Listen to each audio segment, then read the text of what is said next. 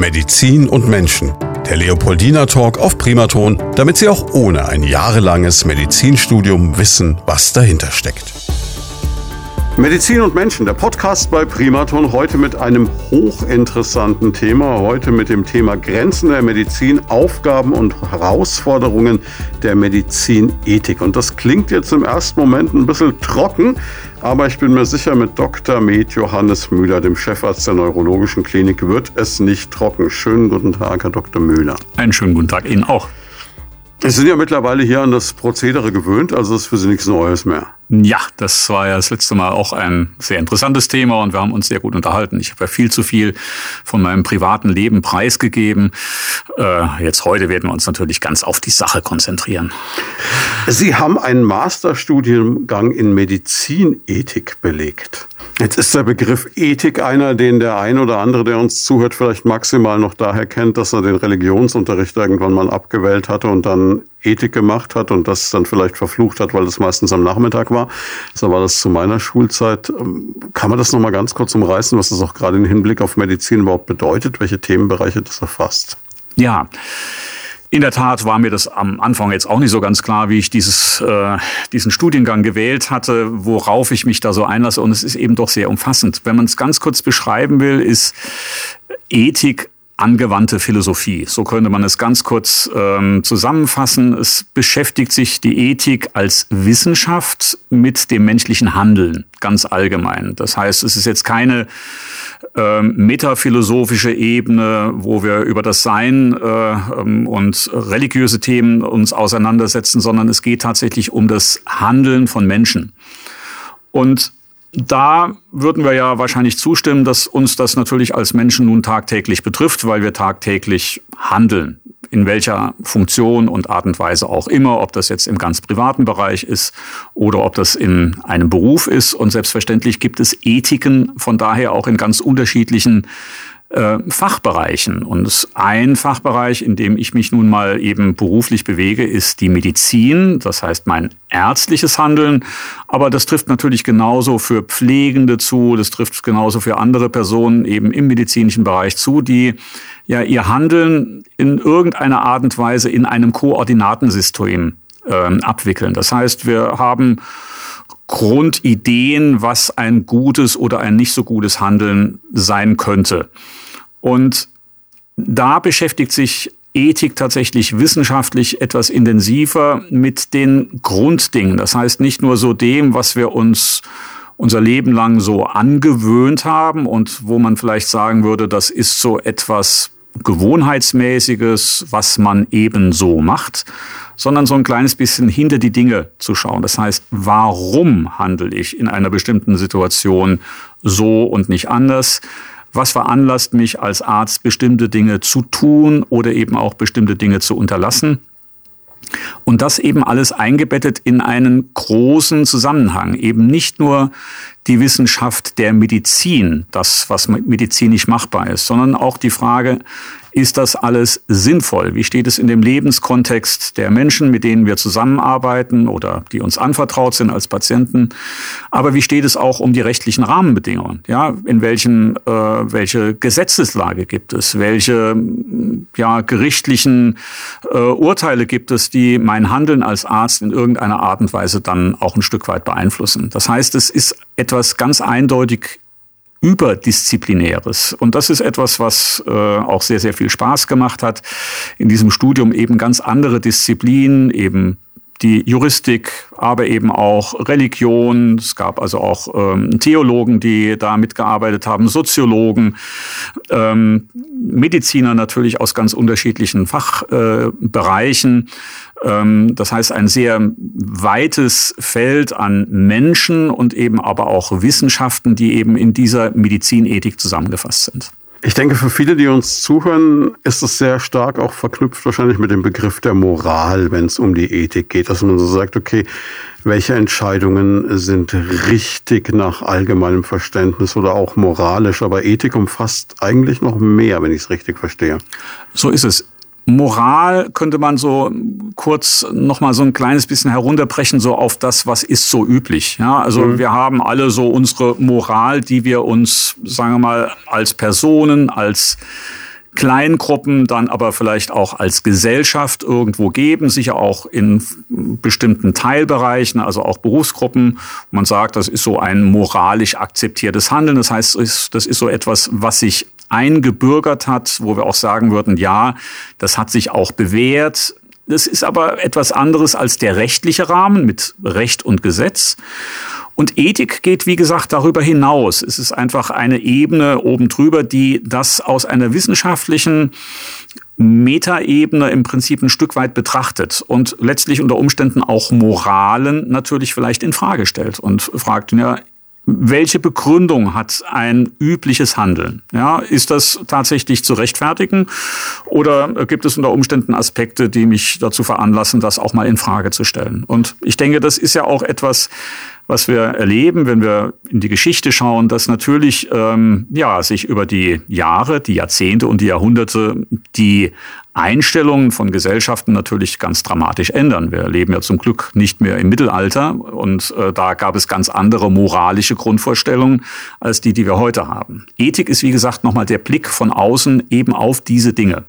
Gehen wir doch mal so ein bisschen ins Konkrete. Ich glaube, die erste Frage, wo viele sagen werden, na, das ist doch vielleicht auch schon ein erster Appell an die Ethik, ist ja, wenn man heutzutage einen Termin mit einem Arzt ausmacht und äh, dann gefragt wird, sind Sie privat oder gesetzlich versichert.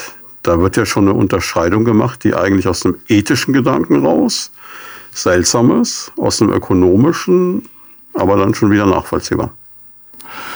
Ja, da würde ich nun sagen, das hat eigentlich nichts mit Ethik zu tun, wenn die Frage wäre, ist es ethisch gerechtfertigt, äh, Unterschiede in der medizinischen Versorgung zu machen, dann würde man sagen, da hätte man große Probleme, das ethisch zu rechtfertigen, denn man würde argumentieren, jeder Mensch ist gleich. Zumindest haben wir, sagen wir mal, würden dieser Maxime, glaube ich, ganz weitgehend anhängen. Das hat etwas mit dem Würdebegriff zu tun, der von Immanuel Kant herkommt, äh, aus dem 18. Jahrhundert, und der unsere Philosophie, aber letztlich auch unser Staatswesen, auch die Begründung des Grundgesetzes zum Beispiel natürlich ganz, ganz wesentlich mitprägt. Und nicht umsonst steht das an, ganz am Anfang, die Würde des Menschen ist unantastbar, als erster Satz in unserem Grundgesetz drin. Aber auch Kant würde doch wahrscheinlich erkennen, dass wir heute eine Zweiklassenmedizin haben in diesem Land.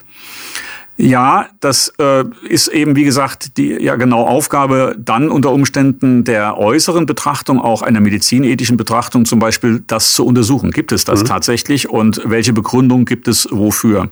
Also im weitesten Sinne ist das tatsächlich eine völlig berechtigte Frage und die, wie gesagt, in Teilbereichen ich auch jeden Tag sehr intensiv an allen möglichen und unmöglichen Stellen auch äh, zur Sprache bringe. Wir werden, wie gesagt, noch so ein ganz kleines bisschen konkret darauf kommen, was mich äh, in meinem Alltag manchmal also an wirklich zur Weißglut auch bringt, äh, weil eben Dinge passieren, die eigentlich aus einer übergeordneten Betrachtungsweise nicht verständlich sind. Ja, jetzt ein bin Handeln, ich neugierig. Jetzt will ich natürlich sofort wissen, was das ist. Ja, es geht äh, darum, Sie haben das jetzt angesprochen mit der Zweiklassenmedizin. Mhm. Ich würde mal sagen, das Hauptproblem ist, dass die tatsächlich sehr viele Dinge in unserem ärztlichen Handeln heutzutage schon dominiert sind von der Überlegung, inwieweit das auch wirtschaftlich ähm, darstellbar ist, so will ich es mal sagen. Jetzt gibt es, wie gesagt, Orte, an denen man arbeiten kann, wo man sich da besser aufgehoben fühlt und äh, wo man sich nicht so gut aufgehoben fühlt. Ich muss sagen, ich bin jetzt seit 35 Jahren hier. Äh, das Leopoldiner Krankenhaus ist ein städtisches Krankenhaus. Der alleinige Gesellschafter ist die Stadt. Und ähm, mir ist es zumindest in den zurückliegenden Jahren nie so gegangen, dass ich in meiner ärztlichen Entscheidung in irgendeiner Art und Weise ähm, tangiert wurde durch Vorgaben, zum Beispiel auch ökonomischer Art. Hast du einen großen Vorteil, Sie arbeiten jetzt nicht in einem beispielsweise börsenorientierten Unternehmen, das eine Gewinnabsicht verfolgt. So ist das. Wobei man äh, da auch wieder differenzieren muss. Natürlich muss auch ein Krankenhaus wie das Leopoldiner Krankenhaus eine positive Rendite in Anführungszeichen erwirtschaften, wenn wir mhm. uns in dem aktuellen System bewegen wollen. Denn man muss einfach wissen, dass nicht alles das, was wir an notwendigen Innovationen im Krankenhaus schaffen müssen, um überhaupt nur, sagen wir mal, den Status quo aufrechtzuerhalten, nicht alles wird refinanziert. Es gibt zwar theoretisch die duale Finanzierung, das heißt, dass Betriebskosten über die Krankenkassen abgegolten werden und ähm, die Investitionen dann von den Ländern, wir sind da auch in Bayern im Vergleich zu anderen Ländern hervorragend dran, muss man äh, betonen. Aber es reicht eben nicht. Viele Dinge müssen sozusagen aus den laufenden Einnahmen im Prinzip ähm, ähm, genommen werden, um Infrastrukturmaßnahmen im Krankenhaus überhaupt zu ermöglichen. Und von daher reicht es nicht eben gerade so, null auf null äh, auszukommen, sondern wir brauchen einige Millionen im Jahr, um diese notwendigen Investitionen tatsächlich leisten zu können. Aber natürlich, Sie haben recht, äh, wenn Sie jetzt Kapital besorgen müssen an der Börse, dann brauchen Sie ungefähr eine Rendite, die mindestens sieben oder acht Prozent darüber hinausgeht. Mhm. Und die müssen wir zum Glück nicht erwirtschaften. Die müssen andere erwirtschaften und das ist ganz klar, wie so etwas nur geht. Denn 70 äh, Prozent bis zu 70 Prozent sind Personalkosten im Krankenhaus und von daher weiß man, wo man eigentlich nur, an welchen Schrauben man nur drehen kann. Es ist ja grundsätzlich auch gar nichts Verwerfliches, wenn man mit äh, dem, was man tut, auch eine positive positive Bilanz erzeugen will.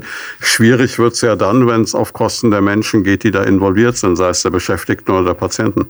Genau. Es ist immer die Frage, was ist das Primat? Ist das Primat ähm, das, was wofür, denke ich, wir als Ärzte und jede Pflegekraft, die diesen Beruf ergreift, ähm, hat nicht die Absicht, primär möglichst viel Rendite aus diesem Beruf in wirtschaftlicher Hinsicht zu erzielen, sondern das, da gibt es eine innere Motivation, auch ein Stück weit eine altruistische Motivation heraus, Menschen helfen zu wollen. Das ist ein, beides sind wunderbare Berufe, sowohl der Pflegeberuf als auch der ärztliche Beruf, weil die Rendite, die Dankbarkeit der Menschen ist, die uns anvertraut sind und wir darüber sehr, sehr viel zurückbekommen.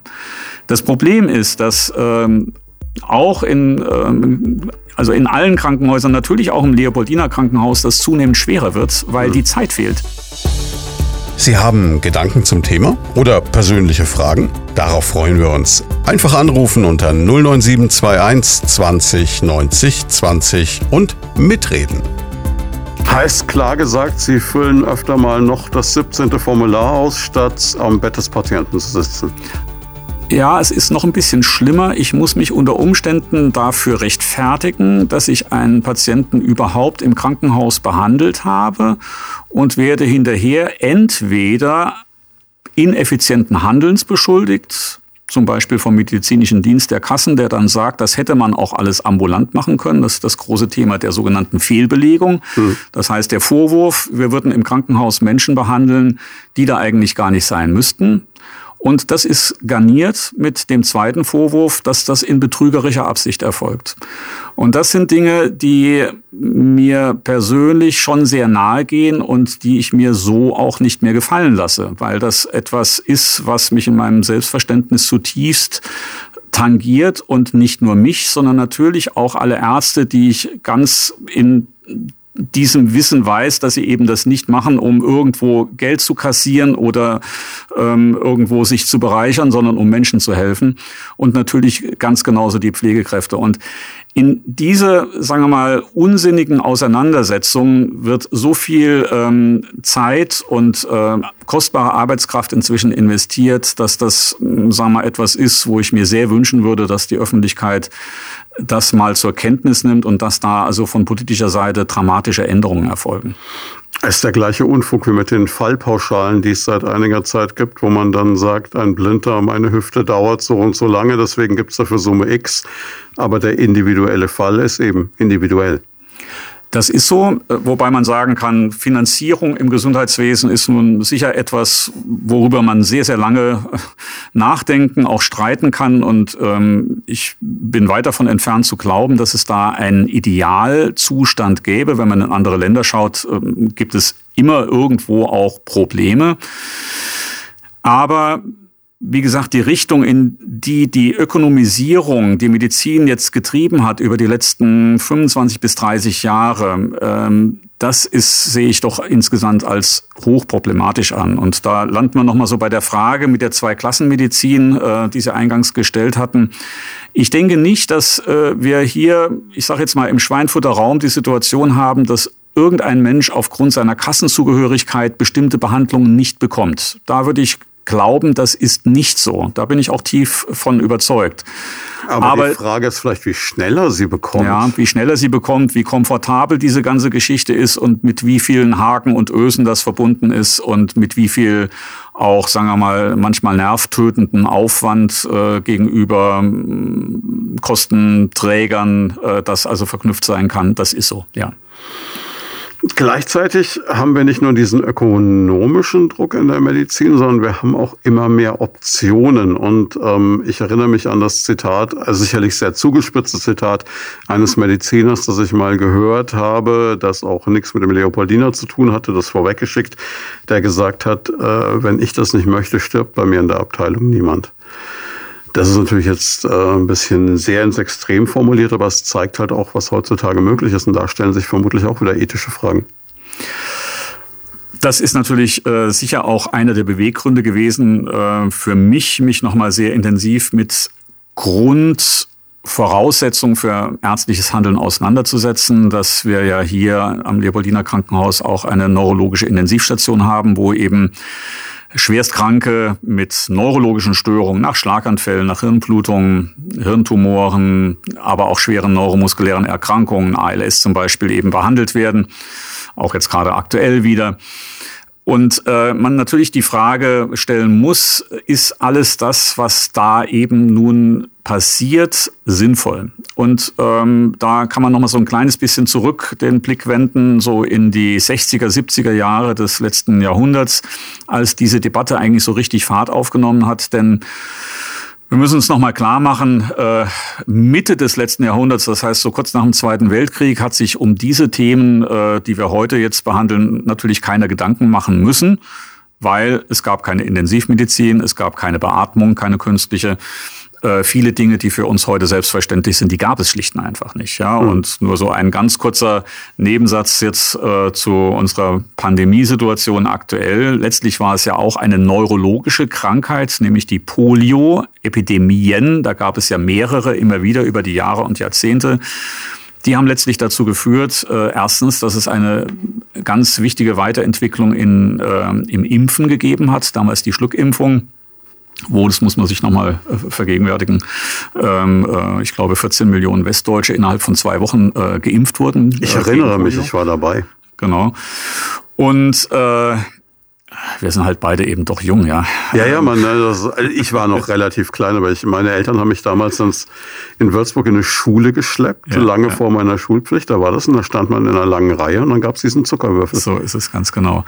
Und äh, das Zweite, was eben äh, das bewirkt hat, diese wirklich fürchterliche Krankheit, an der ja sehr viele Kinder damals gestorben sind, äh, weil sie schlicht und einfach erstickt sind, war die Entwicklung der ersten Beatmungsgeräte. Das waren die eisernen Lungen, ähm, ist vielleicht dem einen oder anderen schon mal untergekommen. Der Begriff ähm, umgebaute Torpedos aus dem Zweiten Weltkrieg, ja, äh, die mit Überdruck funktioniert haben und dann die Weiterentwicklung eben in das, was wir heute als moderne Intensivmedizin eben für selbstverständlich halten, hat sich ganz rasant entwickelt, bis hin auch zu den ersten ähm, Organtransplantationen in den 60er Jahren. Und damit verknüpft aber eben auch so die Fragen äh, des, der Grenzen des äh, ärztlichen Handelns. Ja, dass wir erlebt haben, nicht alle Menschen werden durch unser Handeln tatsächlich gesund, sondern wir haben dann zum ersten Mal in den 50er, 60er Jahren beschrieben, Menschen gehabt, die lebend erschienen mit Hilfe von Apparaten, aber letztlich eben doch nicht mehr lebendige Personen waren. Das war so die Geburtsstunde des Begriffs des Hirntods. Und ähm, all diese Dinge, wo man dann schon merkt, dass eben so diese Allmachtsideen, ja, dass man sagt, man kann ja eigentlich alles machen, dass das doch an Grenzen stößt. Ne? Und das ist natürlich eine so auch der Kernthematiken in der Medizinethik, gerade so zu Beginn des Lebens, äh, die ganze Problematik, wann startet eigentlich das Leben, welche rechtlichen Rahmenbedingungen sind dafür ähm, notwendige Aufweise aufzustellen und wie können wir uns dann als Beteiligte, insbesondere als Ärzte, da in diesem Rahmen verhalten. Aber, und das betrifft mich nun sehr viel mehr, wie ist das auch am Lebensende? Ja, welche sinnhaften Möglichkeiten habe ich da als Arzt? Ja, welche Fallstricke habe ich da möglicherweise auch meines ärztlichen Handelns? Und das sind eben Dinge, wo es sich äh, tatsächlich lohnt, nicht nur dem Bauchgefühl zu folgen, sondern ein kleines bisschen diesen Blick zu weiten und ähm, ja, so diese ganzen unterschiedlichen Aspekte, die da auch wirklich bedeutsam sind, eben auch zur Geltung zu bringen. Weil Sie gerade das Thema Impfen so durch die Hintertür ein bisschen reingebracht haben. Eine medizinethische Frage, die, glaube ich, im Moment ganz vielen auch Kopfzerbrechen macht, ist ja die, wenn wir jetzt irgendwann und wir erleben das gerade auch hier in Schweinfurt ganz konkret in dieser ausgehenden Corona-Pandemie, hoffentlich ausgehenden, sagen wir es mal so. Wir zeichnen das ja hier an einem Julitag 2021 auf, nicht wissend, was in diesem Herbst noch passieren wird, wo vielleicht dann manche den Podcast hören und sagen, was hat er denn da erzählt.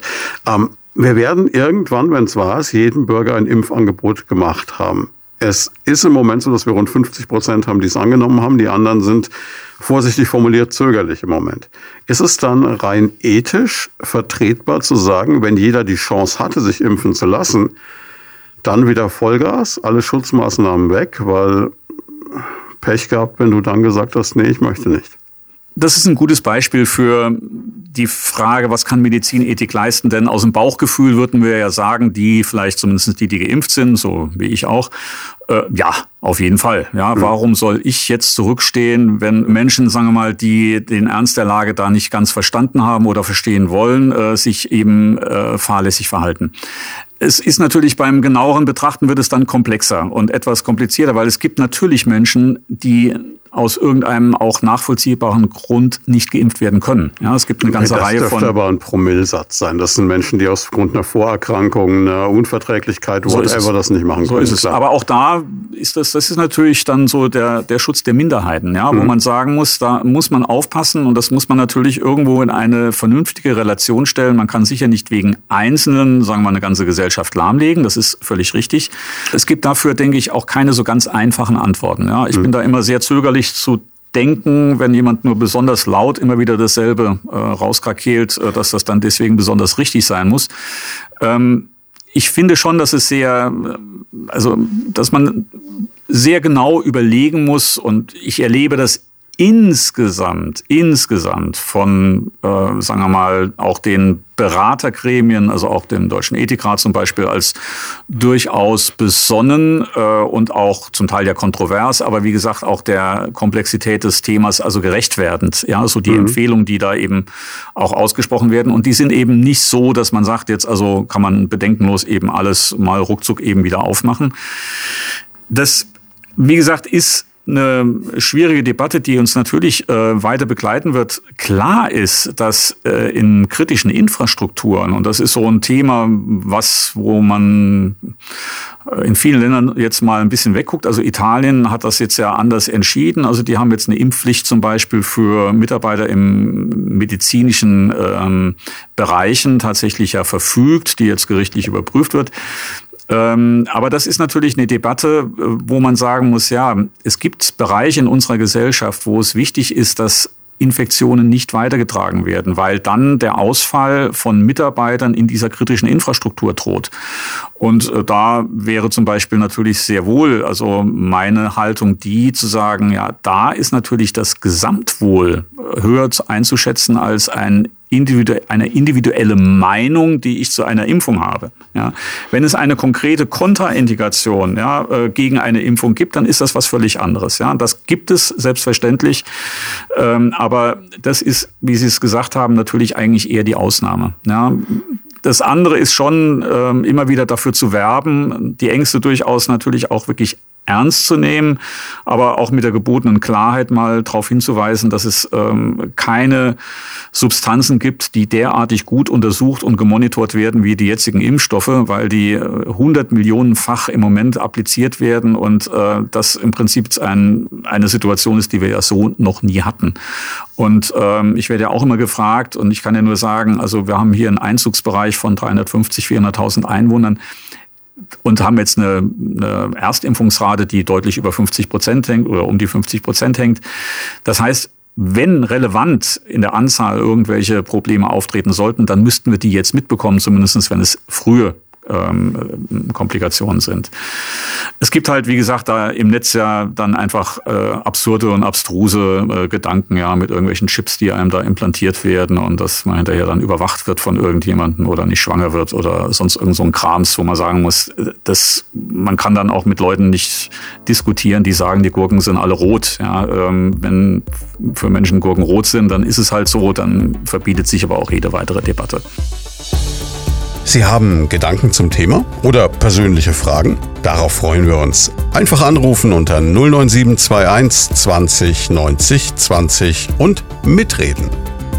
Wenn wir jetzt nochmal beim Beispiel sind, das wir vorhin hatten, wir haben einen Patienten, bei dem Sie wissen, Sie werden den nicht mehr heilen können. Sie haben einen Zustand, der unumkehrbar ist.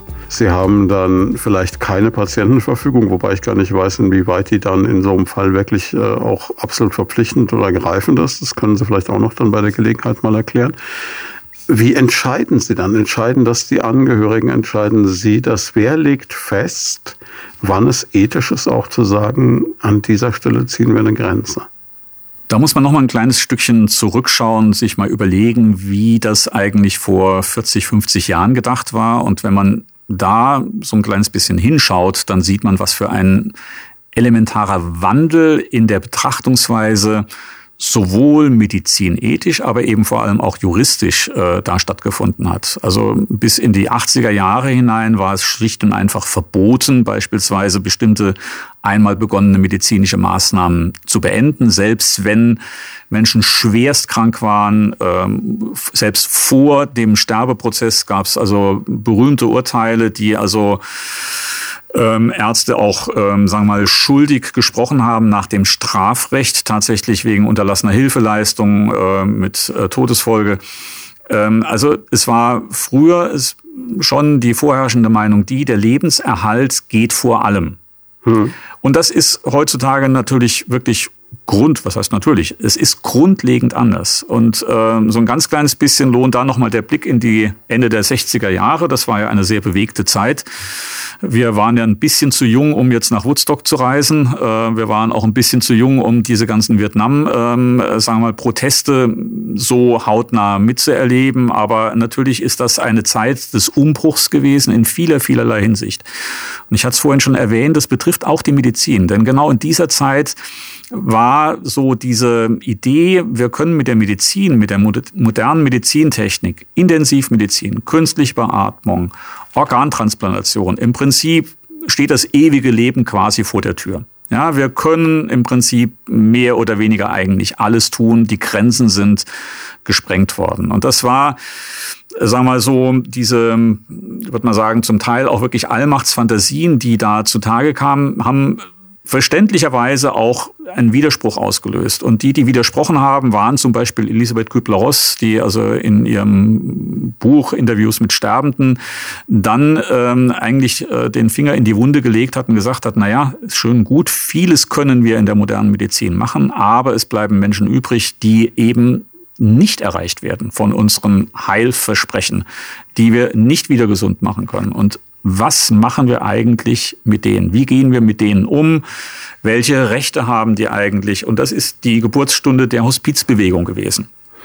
Und was ja ein riesen, riesen Schritt nach vorne war, ja. weil es ja da zum Beispiel auch um Fragen geht, was darf ich tun, um Schmerzen zu lindern, auch wenn die Gabe eines Schmerzmittels beispielsweise das Leben dann verkürzt. Ganz genau. Ne, das waren also ganz, ganz über viele Jahre waren das äh, ganz drängende Fragen, die Gerichte beschäftigt haben, die also große Debatten ausgelöst haben, auch theologische äh, Debatten. Dürfen wir das denn? Ist das nicht, das Menschen nicht, äh, das Leben nicht ein, ein Gottesgeschenk? Dürfen wir da irgendwo eingreifen? Wo aber letztlich ähm, klar ist, also über jetzt die vielen, vielen Jahrzehnte der Entwicklung äh, es einen sehr, sehr großen Konsens gibt, dass das ganz anders gesehen wird als früher, nämlich dass wir diesen Begriff der sogenannten Patientenautonomie ja, also der Selbstständigkeit eines Menschen auch über sich und über sein Sein und auch über sein Sterben zu entscheiden, dass wir das im Vergleich zu dem, dass es ein, ein Gebot gibt zum Lebenserhalt, deutlich nach oben stellen würden. Das heißt, dass äh, im Zweifel selbstverständlich ein Mensch das Recht hat, auch im Wissen, dass eine, dass zum Beispiel Vermeiden einer medizinischen Maßnahme unter Umständen seinen Tod bedeutet, dass er das darf. Und dass er auch vorausverfügen darf, dass wenn er sich nicht mehr entsprechend äußern kann, weil er bewusstlos geworden ist, weil er im Koma liegt, dass trotzdem Ärzte an diesen Willen gebunden sind. Und das ist das Thema eben der sogenannten Patientenverfügung immer in Verbindung mit einer sogenannten Vorsorgevollmacht. Und da muss man einfach nochmal sagen, das ist seit 2009 so. Das ist jetzt noch nicht so ewig lange her, gerade mal zwölf Jahre, dass es eine sehr klare gesetzliche Regelung im bürgerlichen Gesetzbuch gibt, die Ärzte verpflichtet, eine solche Vorausverfügung, so sie denn wirksam ist, also eben einfach die Formalien erfüllt, dass sie schriftlich abgefasst ist, unterschrieben ist, ähm, dass eine solche Verfügung geachtet werden muss. Ja, wenn wir uns als Ärzte darüber hinweg wegsetzen würden, würden wir uns gemäß bürgerlichem Gesetzbuch strafbar machen. Das heißt, das ist wirksam und zwar völlig unabhängig von dem Schweregrad einer Erkrankung. Und das sind, wie gesagt, Entwicklungen, die ähm, über die letzten Jahre und Jahrzehnte unser ärztliches Handeln ganz entscheidend verändert haben. Um so auf Ihre Frage dazu kommen. Nämlich die Frage stellt sich ja konkret, Nehmen wir mal an, es liegt schon eine Sonde zur künstlichen Ernährung und Flüssigkeitsgabe. Darf ich denn als Arzt jetzt eine solche Maßnahme beenden und mit welcher Begründung darf ich das? Das sind so diese drängenden Fragen, die, wie gesagt, 2009 gesetzlich und 2010, ein Jahr später, auch strafrechtlich neu im Prinzip verankert worden sind in unserer deutschen Gesellschaft mit einer sehr klaren Rechtsprechung, wo sehr klar zum Ausdruck kommt, es ist nicht nur so, dass wir es dürfen, sondern wir müssen es. In dem Moment, wo die Einwilligung in die Fortführung beispielsweise einer künstlichen Ernährung und Flüssigkeitsgabe nicht mehr vorhanden ist, müssen wir diese Maßnahme beenden. Und das ist ein Paradigmenwechsel. Das war vorher so, dass man gesagt hat, na, das ist doch ein aktives Tun. Darf ich denn jetzt überhaupt diese Sondennahrung abstellen? Darf ich das überhaupt tun? Und da wird man heute sehr klar sagen, jawohl, es ist nicht nur so, dass wir das dürfen, sondern wir müssen es, wenn wir wissen, dass der Mensch dem das zugemutet wird, das nicht mehr wollen würde. Das ist natürlich immer die Frage, wie kann man das dann rausbekommen? Das war so der Eingang auch Ihrer Frage. Ja. Es ist eben auch so etwas, was äh, im Zeitalter der Ökonomisierung der Medizin äh, leicht hinten runterfällt. Das ist etwas, was ganz, ganz, ganz viel Beziehung, Begegnung mit Angehörigen bedarf, dass man den Willen, so er schriftlich vorausverfügt ist, oder eben auch mutmaßlich quasi erkundet werden muss, dass man den ergründet, und zwar im gemeinsamen Gespräch, in einem gemein, einer gemeinsamen Erörterung. Und das ist etwas, was regelhaft sehr, sehr viel Zeit beansprucht. Ja, und das ist nochmal so eine Fundamentalkritik für diese Aufgaben, die existenziell am, für das Leben eines Menschen und auch das Sterben, das gute Sterben eines Menschen sind. Für diese Aufgaben bleibt immer weniger Zeit wegen völlig unsinniger Controlling-Maßnahmen, die, mit denen wir also überzogen werden. Jetzt geht die Diskussion ja gerade aktuell auch immer wieder durch die Medien und ja noch eins weiter. Und das ist diese grundsätzliche Diskussion auch über die Frage einer Beendigung des Lebens zu einem früheren Zeitpunkt. Also die Frage des selbstbestimmten Sterbens, wenn jemand aus welchem Grund auch immer sagt, ich möchte nicht mehr leben. In der Schweiz beispielsweise gibt es, das kennt man, die Option. Es gibt auch Leute, die extra dann zum Sterben in die Schweiz reisen. Aber es ist hierzulande beispielsweise noch naja, fast undenkbar. Das ist es nicht mehr. Da würde ich auch sagen, obwohl ich als ganz tief und fest überzeugter Hospizler natürlich immer für das Leben werbe, finde ich es gut, dass eine offene Debatte dazu stattfindet. Denn auch da ist es so, die einfachen Antworten sind nicht immer die richtigen Antworten. Und es gibt eben in diesem Grenzbereich des Lebens zum nicht mehr leben wollen Situationen, die sich einer Bewertung von außen ohnehin fast verschließen und noch dazu auch einer rechtlichen Bewertung. Und das mhm. ist das Problem, äh, was wir natürlich haben, dass wir einen rechtlichen Rahmen schon vorgeben müssen, damit wir überhaupt irgendwo als Gesellschaft funktionieren. Das gilt für viele Teilbereiche. Es ist ja gut, dass es jetzt nicht erlaubt ist, äh, sagen wir mal, seinen Nachbarn mit einer Bratpfanne zu verprügeln, wenn er jetzt irgendwie einen blöd anguckt. Ähm, dafür gibt es klare rechtliche Rahmenbedingungen und die betrifft, betreffen natürlich eben auch solche Situationen, wie gehen wir damit um, wenn ein Mensch tatsächlich den Wunsch äußert, mit Hilfe von außen, darum geht es ja, äh, tatsächlich dem eigenen Leben ein Ende zu setzen.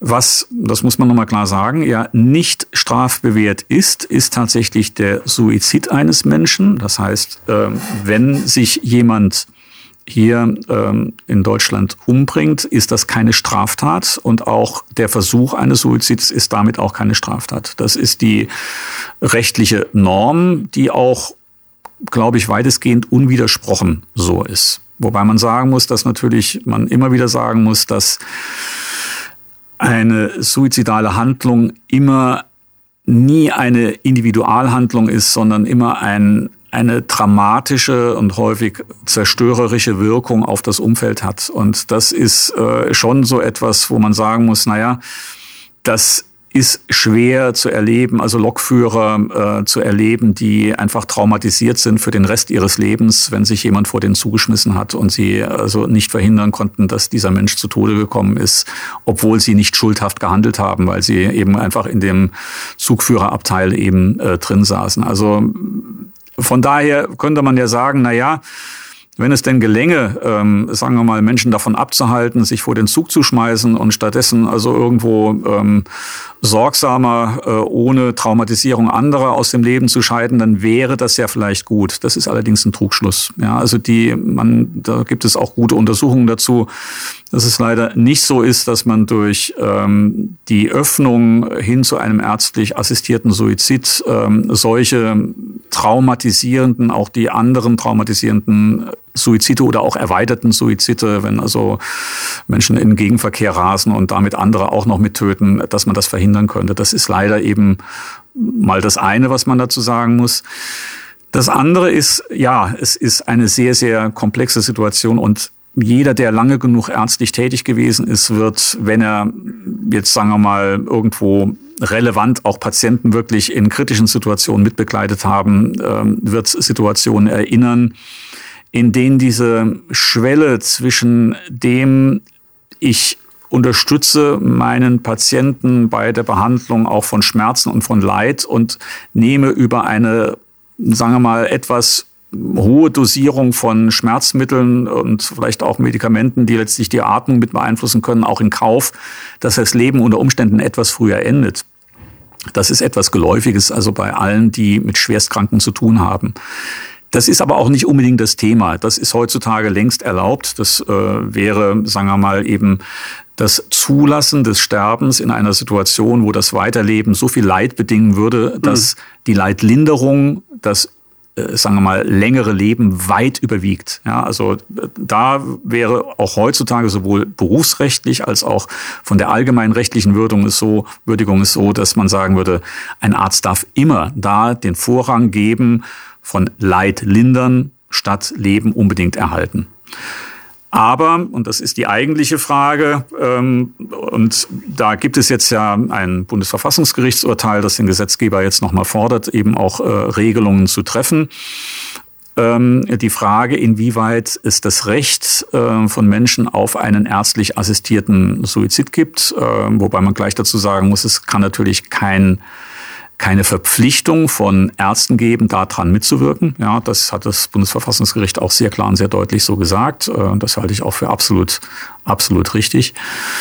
Ähm, man wird sehen, äh, da gibt es jetzt unterschiedliche Gesetzesentwürfe. Das wird aus meiner Sicht auch sehr ernsthaft ähm, diskutiert. Da gibt es sehr viele Dinge, die man dazu sagen kann, auch Erfahrungen aus anderen Ländern, die man mit äh, zu Rate ziehen kann. Und ähm, ich hoffe sehr, dass ähm, eine Regelung letztlich gefunden wird, die ausreichend Spielraum lässt für sehr, sehr besondere Situationen, in denen sich Menschen tatsächlich befinden können. Wo ich sagen würde, da muss es möglich sein, auch Wege zu finden, jetzt nicht in die Schweiz fahren zu müssen oder sich vor den Zug stürzen zu müssen oder so etwas, sondern wo dann unter Umständen in ganz einzelnen und sehr, sehr ausgewählten Situationen Regelungen getroffen werden können, die nicht strafbewehrt sind. So würde ich mich mal ganz vorsichtig ausdrücken. Gefahr, die immer ist, ist dann die des äh, sogenannten Dammbruchs, ja, dass man sagt, wenn man da einmal mit beginnt, und da gibt es natürlich auch Beispiele, also wenn man so in die Benelux-Ländern schaut, äh, wo man sagt, hm, das ist aber dann problematisch, ja, sollen sich auch Teenager in einer, ähm, sagen wir mal, Lebenskrise äh, wegen verschmähter Liebe jetzt also das Leben nehmen dürfen. Ähm, ich glaube, da würde unsere Moral, also unser gesundes äh, Empfinden sagen, ja, das kann ja wohl nicht sein. Und da gilt es dann auch, äh, Regelungen zu treffen, die eben so etwas tatsächlich eben auch ausschließen. Das sollte aber möglich sein. Sie haben Gedanken zum Thema oder persönliche Fragen? Darauf freuen wir uns. Einfach anrufen unter 09721 20 90 20 und mitreden. Jetzt gibt es ja noch ganz viele andere medizinethische Fragen, die, also mir, mir schießen die ganze Zeit Sachen durch den Kopf. Ich habe keine Ahnung, wie lange das heute wird. Das wird spannend. Beispielsweise auch wieder die Frage bei Organvergabe. Also wenn man jetzt ähm, ein Organ hat. Und wir wissen in diesem Land, es gibt viel zu wenige Organspender. An der Stelle der Appell, der immer wieder Sinn macht, besorgen sich so einen Ausweis, machen Sie das. Ähm, jetzt haben Sie die Niere, die Leber, irgendetwas oder vielleicht sogar das Herz, das jemandem das Leben retten kann. Jetzt haben Sie eine Riesenliste. Wem gibt man es jetzt? Dem 70-Jährigen, der in der Liste relativ weit vorne steht oder vielleicht doch dem Fünfjährigen? Ja, Fünfjährige ist jetzt Quatsch, aber dem, dem Teenager oder so. Wie, wie entscheidet man solche Dinge? Wie ist da auch der ethische Hintergrund? Das sind natürlich wirklich sehr spezielle und sehr, sehr komplexe, äh, diffizile, ähm, relativ konkrete Fragen, die auch sehr sagen wir, speziell und auch sehr konkret geregelt sind und auch ähm, natürlich nicht nur sagen wir, im Landeskontext Deutschland, sondern darüber hinausgehend. Ne? Wir haben natürlich gesetzliche Vorgaben über das Transplantationsgesetz, wo bestimmte Dinge sehr klar geregelt sind. Aber das mit der Organvergabe beispielsweise ist ein Thema, das äh, eben nicht mehr national, sondern international über Verbünde von Ländern eben äh, geregelt wird. Ja, wir hatten den, den sehr spektakulären Fall hier in der Region vor kurzem erst mit Eltern, die mit ihrem schwer herzkranken Kind nach Spanien emigriert sind, weil sie ja. sagten, da ist die Chance höher, dass der Kleine gerettet werden kann. Das ist so eigentlich unfassbar. Ja, das ist natürlich immer so in Zeiten von Knappheit wird man äh, immer versuchen, unter Umständen diese Knappheit zu umgehen. Also dass ähm, dieser Einzelfall ist so, so schlimm und tragisch. Das ist, ist natürlich nicht geeignet äh, zu sagen, Regelungen, die mit dieser Knappheit umgehen, sind hm. grundsätzlich nicht sinnvoll, sondern es wird immer Einzelne geben, die unter Umständen mit dieser Knappheit eben nicht zu der Ressource kommen, ja, ähm, die sie eigentlich bräuchten. Und wenn es ums Leben und Tod geht, ist das natürlich etwas, wo jeder sicher maximales Verständnis hat, dass alle auch ich sage jetzt mal Schlupflöcher, äh, versucht werden zu nutzen. Ja, Kein Mensch wird den Eltern einen Vorwurf machen. Das ist, jeder würde genauso handeln. Auf keinen Fall. Das ist, wie gesagt, so, da, da verbietet sich aus meiner Sicht jetzt eine moralische Bewertung, weil das ist eine existenzielle Extremsituation. Da sollte jeder, sagen wir mal, erstmal ganz still äh, sein und sich in seinen Kämmerlein zurückziehen und sich überlegen, wie er denn selbst in einer solchen vergleichbaren Situation vielleicht handeln würde. Also da den Zeigefinger zu erheben, das ist sicher völlig deplatziert. Trotzdem ist es wichtig, dass es natürlich äh, klare Regelungen gibt. Die gibt es äh, da. Gut, dem einen oder anderen wird das äh, in Erinnerung sein, dass es natürlich auch äh, kriminelle Mediziner gibt, die diese Regeln auch mal umgehen wollen. Äh, jetzt gar nicht mal unbedingt aus Eigennutz, sondern eben weil sie meinen, sie müssten jetzt irgendwo jemanden, warum auch immer, irgendwo fernab der Regelungen eben etwas zukommen lassen. Das ist eben so dieses Thema der Transparenz, auch der Verbindlichkeit von Normen und von Regeln, die sinnvollerweise in solchen Zeiten von Knappheit tatsächlich aufgestellt werden. Ja, das ist, wie gesagt, im Einzelfall unter Umständen führt das zu tragischen und dramatischen Härten, weil unter Umständen eben Menschen in einer Knappheit eine lebenswichtige Ressource nicht bekommen, zum Beispiel ein Organ. Aber das ist eben so. Also solange es tatsächlich so ist, dass wir nicht über ausreichend Ersatzorgane, wie auch immer, da gibt es ja natürlich Entwicklungen oder man versucht natürlich jetzt also auch auf äh, Spendeorgane, menschliche Spendeorgane irgendwann vielleicht mal verzichten zu können. Aber natürlich ist das Zukunftsmusik. Im Moment müssen wir uns mit dieser Knappheit auseinandersetzen. Und natürlich eine der, der ja auch viel diskutierten Fragen ist die Frage der Widerspruchslösung oder Zustimmungsregelung, die ja auch in den unterschiedlichen, in diesem Verbund existenten Ländern eben unterschiedlich ist. Das heißt, es gibt Länder, die sehr viel mehr Spenderorgane zusteuern und ähm, wo natürlich sich auch die ähm, ethische Frage stellt, ist das denn gerecht? Ja, dass also es einzelne Länder gibt, die eine sehr viel höhere Spenderrate haben als andere, dann aber nur genauso viele Organe zugeteilt bekommen wie eben alle zusammen. Das sind aber Dinge, die, wie gesagt, in diesen ähm, ähm, ja, Gesellschaften, die dafür zuständig sind, die auch wirklich unabhängig sind und zu denen ich persönlich wirklich ein sehr großes Zutrauen habe, wirklich kompetent geregelt sind. Also ich glaube nicht, dass wir uns da Sorgen machen müssen, dass da ein Sumpf existiert.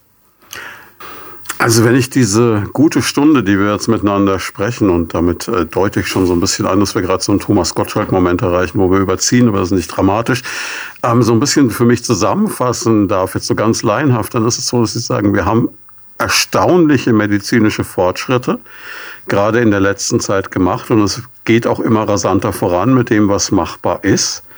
Gleichzeitig unterliegen wir immer weniger Möglichkeiten aus ökonomischen Gründen und wir haben zeitlich eine wesentlich angespanntere Situation. Jetzt wird so manch ein Mensch, der uns gerade zuhört, so ein bisschen schwanken zwischen früher war alles besser und muss ich etwas Angst vor der Zukunft haben. Ja, da würde ich auch wieder sagen, es gibt eben auch darauf leider keine einfache Antwort. Ähm ich glaube, keiner von uns möchte im Anfang des letzten Jahrhunderts leben, als die Wochenbettsterblichkeit äh, um den Faktor 100 höher war als jetzt, wo ähm, einfache Blinddarmentzündungen ähm, bei jungen Menschen zum Tod geführt haben. Das heißt, das, was erreicht worden ist, das, was wir heutzutage in der Medizin tatsächlich leisten können, das ist natürlich etwas, was also fantastisch ist, was unseren Wohlstand ein Stück weit mitbegründet, was uns ein relativ ähm, wirklich sicheres Leben, was so Gesundheitssorge anbelangt, eben auch wirklich ermöglicht.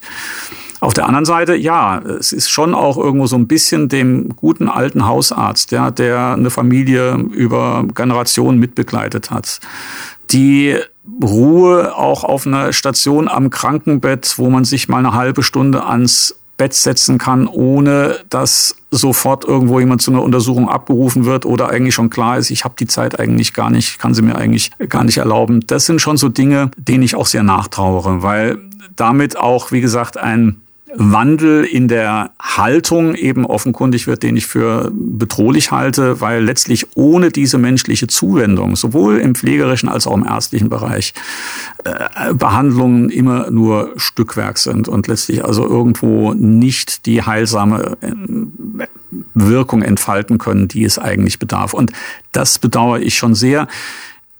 Ich habe natürlich immer, ich bin ein grundoptimistischer Mensch und ähm, ich arbeite unglaublich gerne. Mir macht mein Beruf Spaß wie am ersten Tag, bis auf die Punkte, wo ich mich dann bis zur Weißglut ärgere. Aber das hat nichts mit dem ärztlichen Beruf zu tun, sondern das sind eben die Dinge, die ich als Arzt fälschlicherweise machen muss, ja, wo ich sagen muss, da ärgere ich mich sehr drüber. Aber es hat nichts mit dem Arztberuf an sich zu tun.